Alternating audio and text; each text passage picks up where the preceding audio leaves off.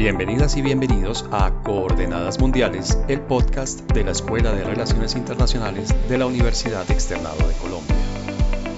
Este nuevo episodio es grabado durante la cuarentena de la COVID-19, por lo que la calidad del sonido lamentablemente no es la que ustedes escuchan normalmente.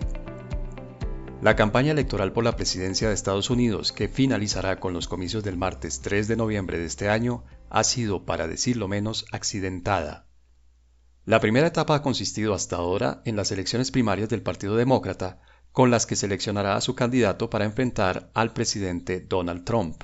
Este largo proceso, que comenzó con más de una veintena de precandidatos, está virtualmente definido a favor de Joe Biden, después de que Bernie Sanders declinó su aspiración y le anunció públicamente su apoyo al vicepresidente del gobierno de Barack Obama. Las elecciones primarias son para algunos una etapa de la que el candidato seleccionado sale debilitado, por el debate interno en el que las críticas y los golpes, algunos realmente bajos, deterioran su imagen y su elegibilidad. Para otros, las primarias son el proceso de selección del más fuerte, del que sobrevive el candidato más opcionado para hacerle contrapeso efectivo a su par del Partido Republicano. Todo esto ha sucedido mientras nos encontramos en medio de la crisis sanitaria ocasionada por la COVID-19 y de la muy probable crisis económica que se derivará de las medidas que se han tomado para hacerle frente.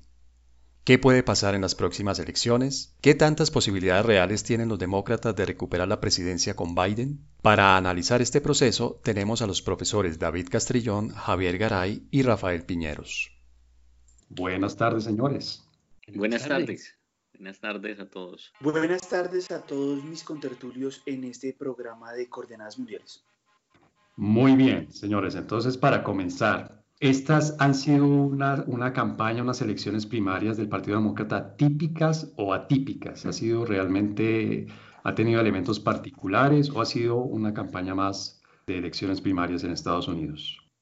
Pues pienso en algunas, algunas particularidades que han hecho que esta, eh, esta campaña o esta, esta ronda, no sé, de elecciones primarias sea algo diferente.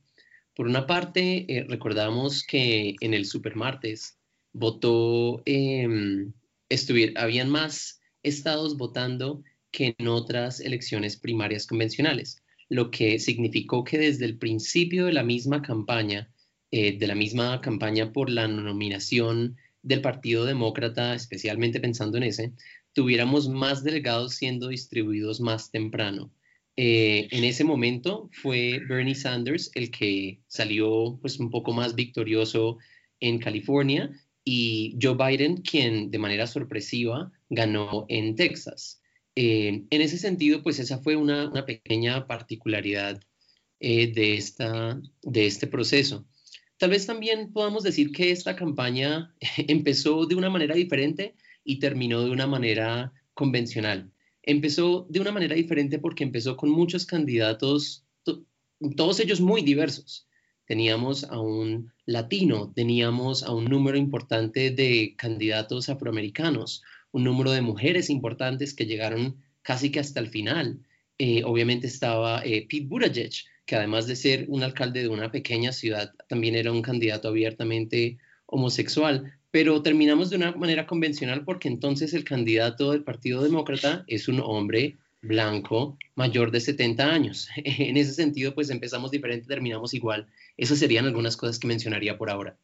Javier, ¿qué, qué tan diverso, qué tan diferente fue este proceso de las primarias del Partido Demócrata? Eh, yo creo que en términos generales sí es, em, eh, muy convencional, muy, muy, muy, muy eh, promedio a lo que uno observa en, en, términos de las, de las primarias históricas en Estados Unidos, pero sí creo que tiene dos elementos que son que lo hacen o lo han hecho atípico, además de lo que mencionó David.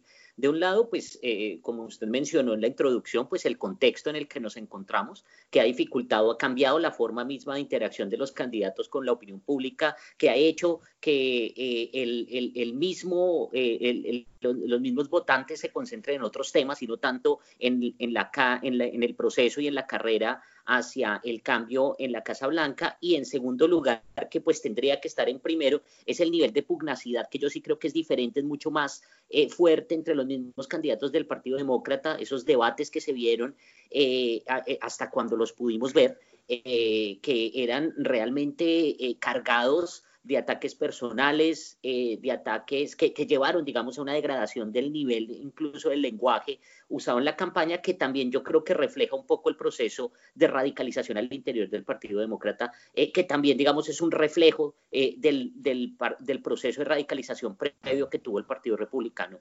desde, desde principios de los años 2000. Entonces, yo creo que esos son dos elementos para tener en cuenta que hacen diferente este, este proceso a los que han sucedido en el pasado. Rafael, ¿qué tan diferente fue este proceso de las elecciones primarias del Partido Demócrata? ¿O fue simplemente un, proceso más, unas primarias normales en Estados Unidos? Para mí lo atípico fue que muy temprano, o sea, si nosotros tratamos de eh, quitar o de remover la variable COVID-19, nos damos cuenta que el candidato estuvo definido relativamente rápido.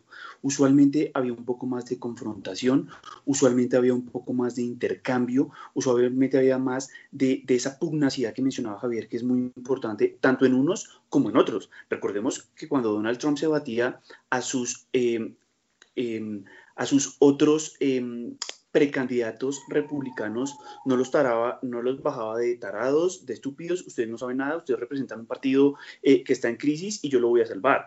De tal forma que esa pugnacidad me parece, me parece tradicional y sí hace parte como de, de, un efecto que nosotros no veíamos. Por ejemplo, en la década de los 90, cuando se eligió a George Herbert W. Bush, es decir, Bush padre, se consideró que fue una batalla de gentlemen, es decir, de hombres blancos, con un, con un eh, lenguaje más bien aristocrático, pero hemos observado cómo este, este cada vez más es una pelea de boxing en, en, un barrio popular.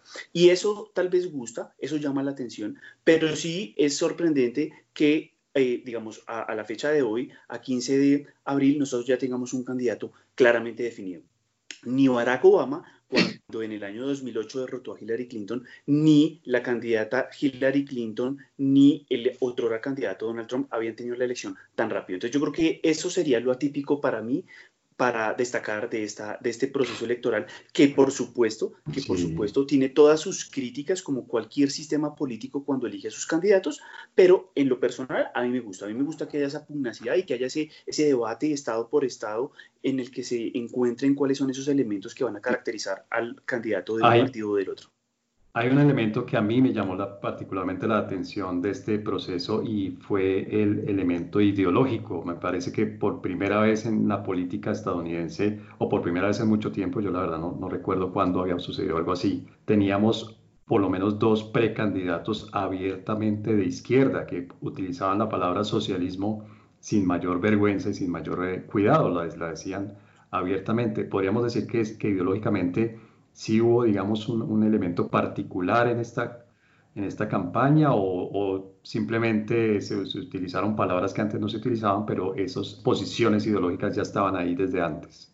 Pues el, no es la primera vez que tenemos eh, un candidato abiertamente socialista. En, últimas, eh, pues Bernie Sanders también se lanzó en 2016 y ahí estuvo con sus ideas y aún mucho más atrás eh, antes de la, de la, Segunda Guerra Mundial, no me acuerdo en cuál elección específicamente, pero han habido candidatos abiertamente socialistas vendiendo sus ideas. Eh, las ideologías son como modas y entran y salen de gusto y en ese sentido pues vimos ahora una, una moda de socialismo de nuevo. Tal vez lo interesante es de esto es que las ideas más de izquierda que representaba que representa Bernie Sanders y Elizabeth Warren posiblemente vayan a entrar de manera más institucionalizada, permanente, a la agenda del Partido Demócrata mismo. Eh, en el 2016 Bernie entró con sus ideas, pero Hillary Clinton las trató de ignorar y se lanzó, digamos, a la presidencia con su propia agenda. En este caso, Biden necesita garantizar la unidad del partido y por eso tal vez eh, las ideas de Bernie Sanders más de izquierda sí entren de una manera más definitiva a se vuelva la identidad misma de este partido. Así los partidos se vuelven más de extremo. Javier, ¿usted está de acuerdo? Vamos a tener un candidato demócrata que originalmente era muy de centro o algo así de centro derecha dentro de lo que es el, Partido Demócrata. Vamos a tener un candidato demócrata de izquierda o por lo menos con algunas propuestas de izquierda. Pues eh, yo sí creo, como lo había mencionado antes, ¿no? Uno ve un proceso de radicalización del Partido Demócrata que también está respondiendo a los cambios generacionales. Y ahí sobre eso hay una particularidad. Yo no sé si este, eh, candidato eh, y esta campaña necesariamente va a ir a ese nivel de, de, adopción, digamos, de algunas propuestas o de algunos eh, visos de posturas de izquierda, no tanto de centro izquierda, sino de izquierda, de socialismo, etcétera. pero sí uno podría pensar que en el futuro cercano esto va a comenzar a ser así, sobre todo porque las nuevas generaciones, las personas más jóvenes que o hasta ahora están comenzando a votar o que ya están eh, o que en los próximos años van a incorporarse y van a comenzar a votar, tienen mayores, eh, hay un mayor, digamos, una mayor importancia de este tipo de posturas en, dentro del electorado estadounidense. Entonces uno sí podría esperar eh, lo que, como menciona David, no solamente que ahora sea más fácil decirlo y que haya candidatos abiertamente, por ejemplo, socialistas o que no tengan miedo de decirlo, porque sobre eso hay, muchos, hay, muchas, hay muchos debates incluso en Estados Unidos, ¿no? Eh, que, dicen que es que él dice que es socialista, pero en realidad no lo es. Eh, sobre eso hay eh, columnas de Stiglitz y de Krugman que dicen que no es tan socialista como él dice que es, pero, pero que por lo menos ya no tiene temor de decirlo. Y eso puede estar reflejando esos cambios también en términos generacionales y por lo tanto que en los próximos años sí puede haber una institucionalización, como decía David, de, de estas posturas en el Partido Demócrata. Rafael, ¿no es muy arriesgado que, en Estados Unidos haya un candidato con ideas de izquierda, un candidato presidencial con ideas de izquierda, que lo diga abiertamente, que acepte al menos algunas de sus ideas, perdón, algunas de sus propuestas sean de izquierda, puede tener eh, viabilidad política, puede ser rentable? Hombre, yo, yo creo que no. Digamos que eh, una, una sociedad libre no le tiene por qué temer a confrontar a personas que tengan una posición ideológica y práctica radicalmente distinta. La sociedad misma se tiene que encargar de demostrar por qué esas ideas no funcionan para esa sociedad en particular. Y el ejemplo es válido para Italia, España, Francia, Alemania o cualquier otro país. O sea, yo considero que si está y llega e ideológicamente se posiciona y tiene la posibilidad de exponer sus ideas claramente, pues ya la sociedad se encargará o de sacarlo dentro del sistema político como está pasando en este momento, y es que Bernie Sanders va a tener dos fallidos intentos de llegar como candidato eh, demócrata a la presidencia y, yo creo que ahí la, reflexión sería, dése cuenta que sus ideas per se no, no logran capturar a la masa completa de lo que significa la agrupación Partido Demócrata. Entonces yo no le tengo, yo, yo, yo no le tendría miedo a eso. O sea, lo que yo sí observo y que deben ser muy cautelosos los demócratas es los errores del pasado no los podemos volver a cometer si queremos, como usted lo mencionaba, César, recuperar la presidencia de la República. ¿Y cuál fue? Que la pugnacidad de Hillary y de Bernie en el 2016, que se llevó hasta la, hasta la convención, no facilitó eso que tal vez Javier y, y David mencionaban y era que, ojo, hay que, hay que adoptar algunos de los elementos, los que se consideren pueden ser adoptados por el Partido Demócrata de Bernie Sanders, porque Bernie Sanders mueve a grupos poblacionales que van a ser importantes en ciertos estados en los cuales los demócratas tienen que hacer mucha fuerza. Entonces, ojo, ¿Es, ¿Bernie Sanders es necesario? Por supuesto que sí. Lastimosamente, como analistas políticos, no tuvimos todos los resultados demográficos de cómo iban a votar las personas en casi los 20, 20, algo de estados que quedaban y lastimosamente ahí nos, nos hizo falta un, insumo importante que era tener datos. Claro, sí, sí, sí. porque, porque eh, porque eh, el candidato Joe Biden registra bien en unos segmentos poblacionales, pero muy mal en otros. Y donde registra mal es donde a Sanders le va bien. Entonces, esos elementos hubieran sido muy destacables. David, ¿qué podemos esperar en este sentido? Quería mencionar dos puntos interesantes relacionados con lo que mencionó Javier y, Rafael. Uno es que el presidente, el antiguo presidente, el expresidente Barack Obama, eh, sacó un video hace unas pocas horas eh, oficialmente apoyando a Biden en su campaña. Algo muy interesante que él comentó en su video es, eh, comentó muchas cosas interesantes. Una de ellas era que no era suficiente con volver al Obamacare, sino que se necesitaba tener un sistema de salud más universal, más socializado. Es decir, el mismo presidente Barack Obama está diciendo lo que yo hice como presidente no basta. Y eso tal vez sí muestre de nuevo ese movimiento hacia la izquierda del partido. Por otro lado, yo sí, em, pues presiento o eh, Estados Unidos ha tenido un, sistema bipartidista por un buen tiempo, pero no siempre va a tener que ser así. En el Partido Republicano hemos visto un movimiento a la derecha pero hay todavía muchas personas conservadoras o que apoyan la, la visión republicana que no se sienten identificados por Donald Trump. Que son más de centro, digamos. Sí, y lo mismo puede pasar con el Partido Demócrata, que en el sentido que más se va a la izquierda, habrán muchos demócratas más de centro que no se van a ir, ver identificados con el Partido Demócrata. ¿Qué puede pasar ahí? Tal vez surja un partido moderado, tal vez surjan varios partidos de centro. No sería la primera vez en la historia de Estados Unidos y tal vez es algo que debemos empezar a prever. Bien, pero bueno, eso nos llevaría un poco a hablar de la mecánica electoral en Estados Unidos y por qué por ahora pareciera que el bipartidismo es la opción eh, única, digamos, de, funcionamiento, pero yo les quiero proponer más bien otro tema y es el, e, esta campaña se iba desarrollando obviamente con un debate ideológico, se iba desarrollando en, en torno a temas de la cobertura de salud, de quién debía ocuparse de esto, del mercado del Estado, había algunos elementos de política internacional, había algunos elementos, digamos, de lo que eran los temas normales de la política estadounidense. Y llegó la COVID-19. Llegó el coronavirus y creo que esto nos permite por lo menos preguntarnos si va a alterar el desarrollo de la campaña. Es decir, si esta pandemia que, está golpeando fuertemente a Estados Unidos como a otros países del mundo eh, va a determinar de alguna manera el resultado, el desarrollo y el resultado de la campaña. No sé, David, eh, perdón, no sé, Javier, ¿qué opina al respecto? Sí, yo creo que, yo creo que esto está cambiando y, ha dado también un, un, golpe duro, no solamente como había mencionado antes, a la forma como se ha desarrollado la campaña, sino también a las posibilidades de predecir lo que va a pasar después de esta.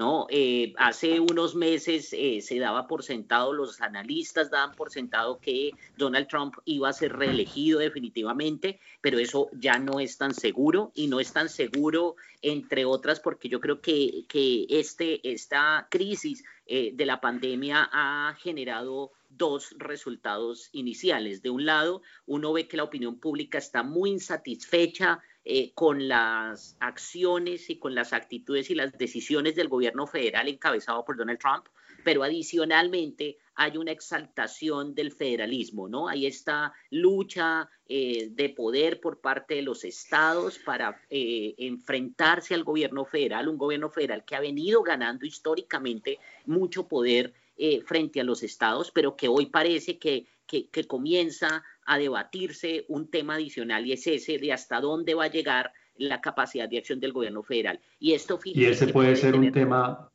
y ese puede ser un tema de la campaña, o sea, la, la, discusión del poder federal y de la autonomía estatal podría ser un tema de esta campaña. Yo, yo, no creo que alcance a llegar a la plataforma en términos de la discusión de los temas, pero sí creo que va a afectar las preferencias eh, del electorado frente a la, a la decisión en noviembre. Entonces, eh, yo creo que que ahorita ya no tenemos, por lo menos lo que no tenemos seguro es que definitivamente va a haber una reelección de Donald Trump. Hoy ya no lo veo tan claro. Es un escenario menos probable ahora. Rafael, ¿cómo lo ve? ¿Perdió Trump una buena parte de sus probabilidades de ser reelecto presidente? Yo creo que, eh, digamos que yo lo que he observado en, el análisis que, que, hago de Estados Unidos es que la opinión pública es significativamente cambiante. Comparto con, mis compañeros que hubo una respuesta tardía del gobierno federal, pero en la medida en que rápidamente se irrigue a los hogares y se irrigue a los pequeños comercios con las ayudas prometidas. Y usted sabe que el paycheck es el que determina el estado de ánimo de las personas. Y cuando el paycheck empiece a fluir, yo creo que eso le puede repuntar. No estoy diciendo con ello que asegure su reelección. Pero así como decía que la opinión es bastante cambiante, también esta semana y la otra va a haber unos datos económicos fundamentales y es que las empresas van a tener que revelar los datos del primer trimestre y del segundo trimestre. Entonces, si, no lo si a Donald Trump no lo ataca directamente la pandemia, sí se va a empezar a notar en otros sectores, sí se va a empezar a notar en los, en los resultados eh, de eh, corporativos cómo es que está, cómo es que se está enfrentando esta situación.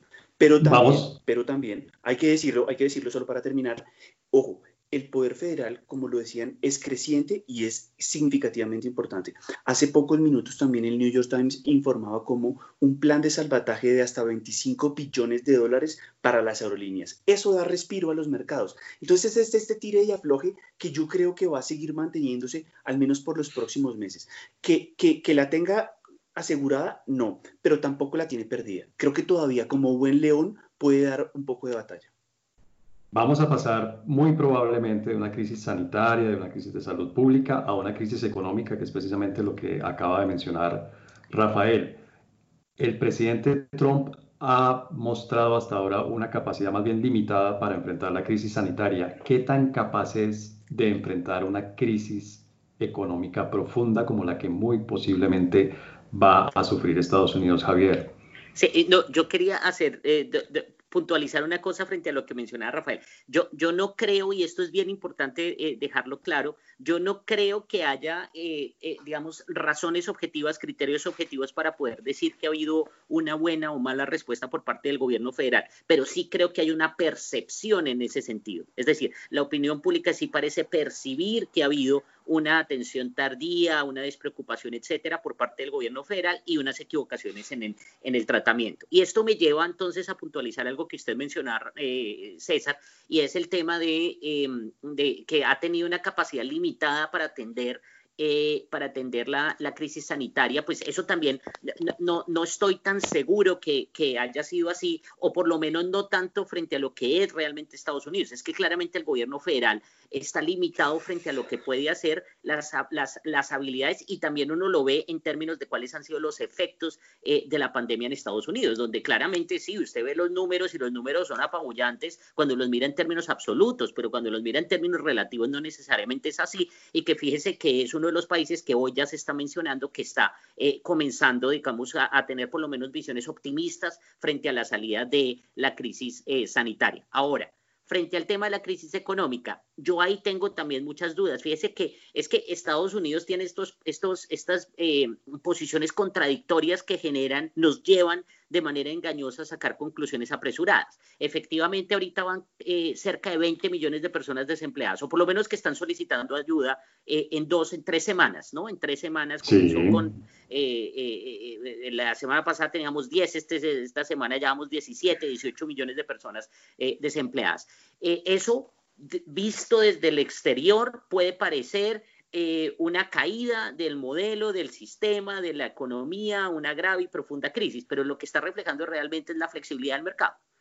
Es decir, en, el momento en que las empresas comienzan a pues, no vender, la gente está encerrada, etcétera, pues van a tener que haber desempleados. Ahora, que eso se va a mantener por siempre, no estamos tan seguros, porque así como pudieron despedir 20 millones de personas, en el momento en que se vuelva a abrir la economía de los Estados Unidos, puede repuntar en cuestión eh, de meses. Eh, es decir, ¿usted cree que de, de ahora a noviembre puede haber una recuperación económica que aumentaría las probabilidades de Donald Trump de ser reelecto presidente. Eh, no, tampoco estoy diciendo eso. es, que, es que no sabemos, no sabemos, eh, César, porque no sabemos cuál va a ser el, el efecto, eh, perdón, de un lado, qué es lo que va a suceder realmente en términos de las tendencias de la pandemia. Recuerde que algunos epidemiólogos, por ejemplo, están alertando sobre la posibilidad de una segunda oleada de la pandemia en el otoño eh, eso pues afectaría claramente y yo creo que ahora sí uno tiene que ser mucho más cauto con cuáles son las predicciones que hace, porque esta pandemia si algo nos demuestra es que no sabemos mucho eh, y que menos podemos hacer predicciones frente al futuro. Entonces, yo creo que hay un elemento sobre el tema de la pandemia y en segundo lugar también sobre cuáles van a ser las tendencias, por ejemplo, del mercado eh, después de que suceda esto. En Estados Unidos va a haber un confinamiento hasta el 15 de mayo en principio, las escuelas, universidades y demás siguen cerradas hasta el otoño y no sabemos esto qué va a tener entonces en términos, qué efectos va a tener en términos del comportamiento de los consumidores. Sí, no sabemos. pero lo cierto es que tenemos, tenemos una fecha, en nuestro tema electoral tenemos una fecha clara y, fija que es el 3 de noviembre, ¿verdad? Exacto, sí. David, ¿es Donald Trump un buen presidente para, para manejar la economía que se desprende de la, de la pandemia? Antes de responder esa pregunta, eh, sí quería hablar de volver a una pregunta anterior que me parece importante y es cómo el COVID va a afectar estas elecciones. Tal vez será muy interesante pensar en cómo el COVID va a afectar la misma forma en la que se vota. No tenemos la seguridad precisamente que para noviembre se puedan llevar las elecciones como se han llevado de manera convencional. No Estamos hablando de la mecánica, si la gente va a poder ir a los puestos de votación o va a tener que hacerlo por correo físico o va a tener que hacerlo por medios electrónicos en línea. Y eso será algo interesante ver si eso acelera tal vez una transición hacia un voto electrónico o un voto por correo, que también se ha discutido para las primarias. Va a ser interesante pues tener la mirada sobre eso. Eh, algunos hablan de cambiar la, la, fecha de elección, pero eso sí, no, no, pues no. ¿Y la eh, mecánica electoral podría tener algún, algún efecto sobre eh, una candidatura o la otra, la posibilidad de que uno u otro candidato sean presidente, sea elegido?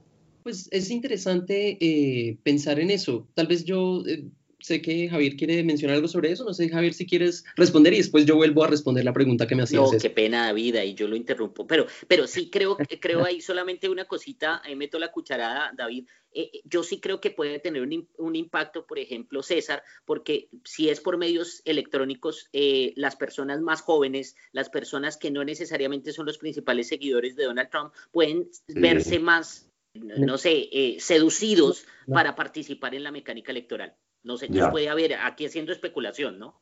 Digamos que los países desarrollados han dado muestras de flexibilidad en materia de eh, voto y yo creo que puede ser hasta una buena oportunidad para hacer masivo el voto a través de correo electrónico o, o de otros mecanismos que ya tienen disponibles. David, ¿Donald Trump puede ser un buen líder para la economía de la crisis del COVID-19? Voy a responder con una, un tipo de respuesta que nos daría Javier. Aún no lo sabemos y digamos que los, los hechos no nos demuestran aún si factualmente es o no un buen presidente tal vez para responder a la, a la, crisis económica. Pero lo interesante es ver la percepción que se tiene sobre si es un buen presidente para responder a esta, a esta venidera crisis económica. Y creo que lo que por las acciones mismas de Trump en los últimos tres años y algo.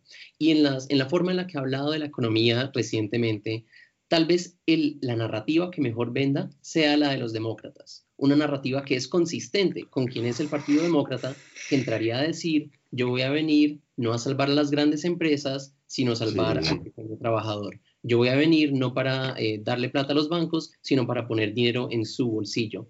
Y tal vez eso sea la narrativa que venda. Trump tampoco es que esté en contra de eso. Trump se ha mostrado una y otra vez de ser un presidente que está muy dispuesto a intervenir y a darle eh, beneficios a, sus, a, los pequeños trabajadores, digamos. Pero creo que en ese sentido los demócratas van a poder vender mucho mejor esta, esta idea. Yo no puedo saber cómo se va a comportar el mercado, ni puedo saber si Donald Trump es un buen presidente. Pero lo que sí puedo saber, y hay evidencia de ello, es cómo manejó el crecimiento económico en los últimos dos años. Y los instrumentos que propuso cuando llegó Donald Trump fue simplificar el sistema tributario y reducir los impuestos. Y esos dos mecanismos para los meses por venir, no creo, en mi opinión personal, que sean los medios más idóneos para superar esta crisis. Es decir, a su base electoral no le gustaría que Donald Trump propusiera que hubiera un plan masivo de participación del Estado en muchas de las grandes empresas de Estados Unidos. Y eso sí es un problema para los, para los republicanos. Es más fácil para los demócratas vender que el Estado tiene que participar en la economía, que el Estado tiene que jugar un rol importante, especialmente en la asignación de ciertos recursos. Ahí sí creo que Donald Trump no está capacitado y su equipo, el que lo rodea, no creo que esté muy dispuesto a eso. Por lo tanto, estoy de acuerdo, el mercado es flexible el mercado, así como quita puestos, los puede poner. Pero yo no estoy seguro de que pueda poner los puestos de aquí al 4 de noviembre, que esa ficha es clave, como usted la dice, al 3, perdón, y es, yo no sé si tenga la posibilidad de recuperar todos y cada uno de los puestos de trabajo que se perdieron o que se van a perder en los próximos meses. Hemos hablado de política sanitaria, es decir, por la crisis de la COVID-19, hemos hablado de política económica, fiscal y de otros, de otros temas económicos. Les propongo ahora que hablemos en estos minutos que nos quedan, que no son muchos, que hablemos de política exterior y de relaciones internacionales. Hasta ahora, lo que hemos visto de, la política exterior de Donald Trump, lo que uno podría llamar la doctrina Trump, que es como tradicionalmente se le llama a las políticas exteriores en los Estados Unidos, de los presidentes de Estados Unidos, ha sido una política muy unilateralista en, contra, en contraposición, en contraste con las políticas de sus antecesores que tenían rasgos mucho más multilaterales y mucho más liberales. Trump parece ser, eh, con su con su eslogan, con su lema de eh, Estados Unidos primero, parece ser un, presidente aislacionista, un presidente unilateralista.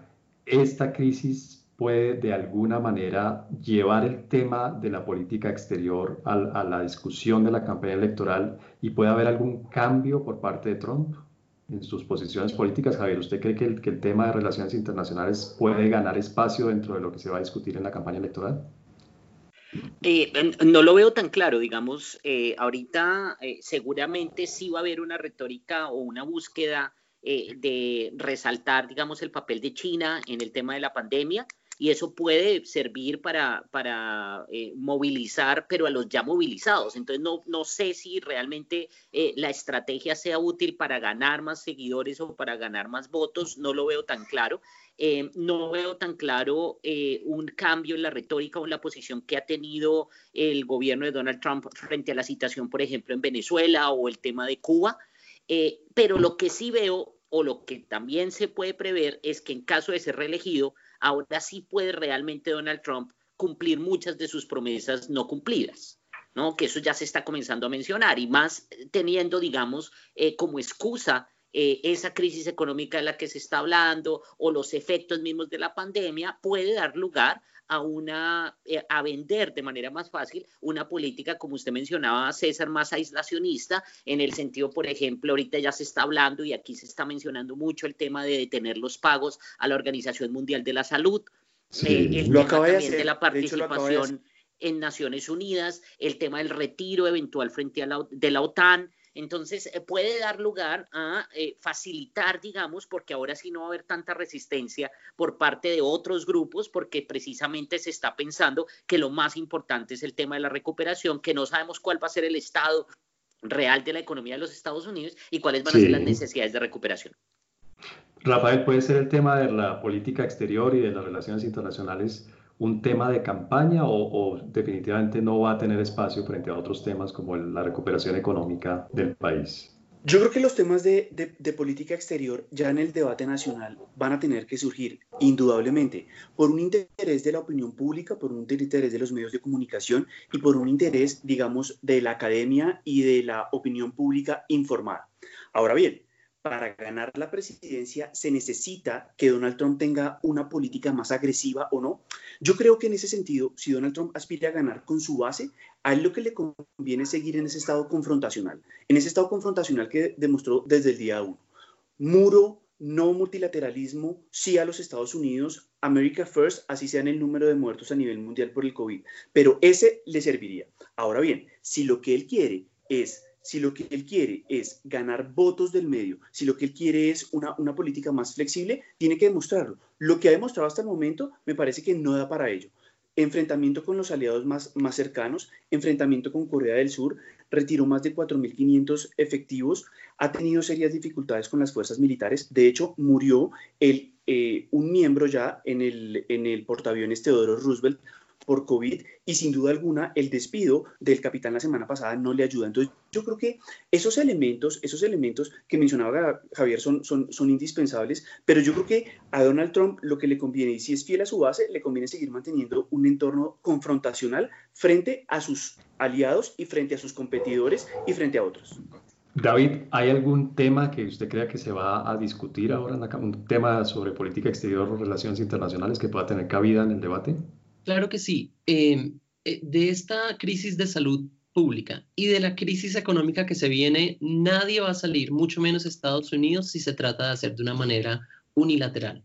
En ese sentido, si Trump continúa con su, con su política tradicional, con su doctrina, eh, incluyendo lo que mencionaba ahorita Javier, de salirse de la OMS, la situación en Estados Unidos se va a empeorar y no hay forma, por grande que sea el paquete de estímulo, de que haya de verdad una recuperación sostenible. Por eso, la, idea, ¿no? La, narrativa de la campaña Biden de volver a la normalidad, de volver a trabajar con los aliados, esa sí va a ser un tema de campaña.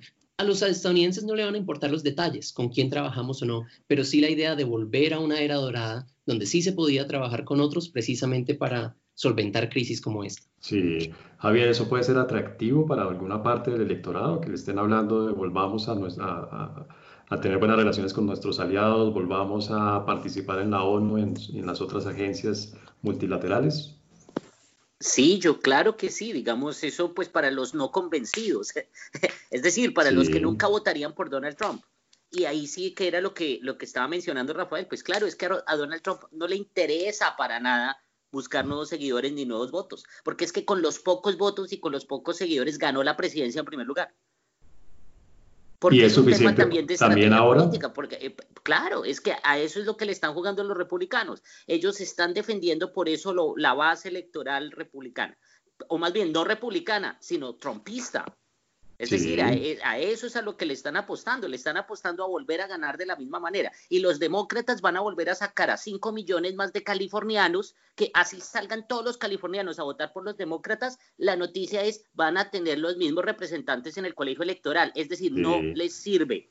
No les sirve. Yo creo que, vayan y convenzan, vayan y convenzan a los de los otros estados al voto adicional que logró ganar Donald Trump en todos y cada uno de los estados donde ganó. Esta gente que votó por Donald Trump sale realmente a votar o va a votar por el, por el correo electrónico, que es de nuevo lo que me parece interesante, si de pronto la introducción o el cambio en la forma de elección puede llevar a que los más jóvenes ahí sí, de los diferentes estados realmente se hagan sentir y se, y se vayan por el lado eh, demócrata. Pero es que no hay que olvidar lo que yo dije al principio, este es un tema de radicalización, no solamente del Partido Demócrata, sino también del electorado en Estados Unidos. Claramente los que, los que están, eh, los que, los que eh, les gusta la idea del Estados Unidos multilateral, del Estados Unidos intervencionista, del Estados Unidos superpoderoso, es ellos, pues nunca van a votar por Donald Trump y creo que no le interesa a Donald Trump que voten por él.